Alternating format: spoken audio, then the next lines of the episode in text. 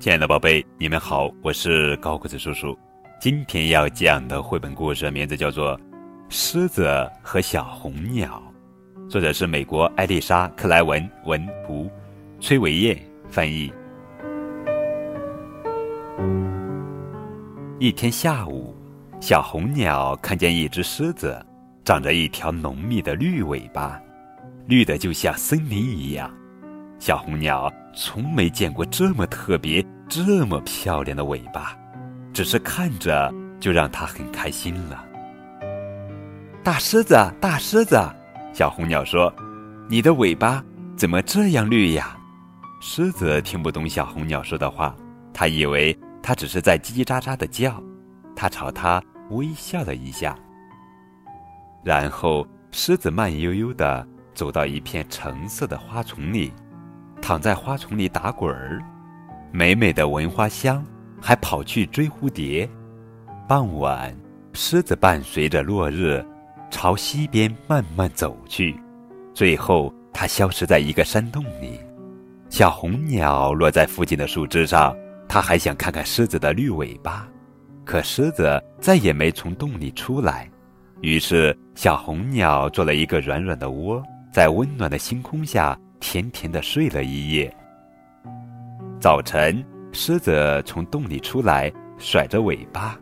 咦，它的尾巴不再是绿色，而是橙色的，像橙色的花，橙色的蝴蝶，橙色的落日。大狮子，大狮子！小红鸟惊叫起来：“你的尾巴怎么变成橙色了？”狮子还是听不懂小红鸟的话。就又朝他微笑了一下，然后他翻过山岗，登上高山。狮子来到一个地方，在明亮的蓝天下有一个深蓝色的大湖。狮子把疲倦的爪子泡在湖水里，小红鸟在旁边拍水玩。太阳就要落下去了，狮子又登上高山，翻过山岗。狮子回到山洞里的家。小红鸟落在树上，天色渐渐暗下来了。它还在想着狮子和它的橙色尾巴。可是到了早晨，狮子的尾巴不再是橙色，而是蓝色的，像明亮的蓝天，像大山深处它泡过爪子的蓝色湖水。大狮子，大狮子，小红鸟喳喳地叫着，它简直被弄糊涂了。你的尾巴怎么又变成蓝色了？难道你是魔术师吗？狮子听了，只是微笑了一下。狮子漫步在一片灌木丛里，到处长满鲜红色的浆果，果实的颜色很漂亮，但味道酸极了。大狮子，大狮子，小红鸟喳喳的叫着，做了个鬼脸。这些浆果吃起来还太酸呀，你为什么不等到熟了再摘呢？狮子听了，微笑了一下。心想，他是多么喜欢小红鸟的喳喳叫声来陪伴啊！整个下午，狮子一直在摘浆果，小红鸟在旁边吃葵花籽。有一次，狮子的手上扎了一根刺，小红鸟帮它拔了出来。太阳就要下山了，狮子刷刷的甩了甩尾巴，再见了，然后。回它的山洞里去了。小红鸟落在鸟窝里，它一直在想：到了早晨，狮子的尾巴会是什么颜色呢？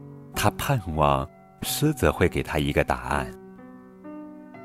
夜里来了一场暴风雨，轰隆隆的雷声夹着闪电，大雨冲走了小红鸟的窝。听到声音，狮子奔出去，跑到树下，只见小红鸟缩成一团。吓得浑身打哆嗦，狮子把它从树上救下来，然后把它带进洞里。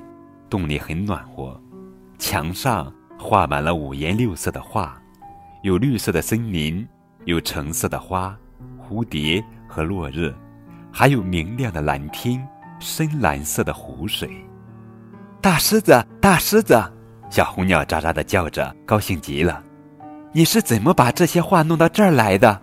狮子微笑了一下，它把尾巴伸进一个大碗里，蘸了一些鲜红的浆果汁，然后他在墙上画了一只鸟，站在长满浆果的灌木上，叽叽喳喳地叫着。狮子画画时，小红鸟什么都没问，只是在一旁唱着歌。他的歌充满了色彩和喜悦。狮子从没听过这么特别、这么动听的歌，只是听着就让它无比快乐了。天亮了，暴风雨过去了，世界又变得明亮清新。今天，狮子的尾巴是浆果的鲜红色。小红鸟知道了，它的尾巴是怎么变成鲜红色的。小红鸟唱着那只最快乐的歌，猜想着今天晚上狮子会画什么呢？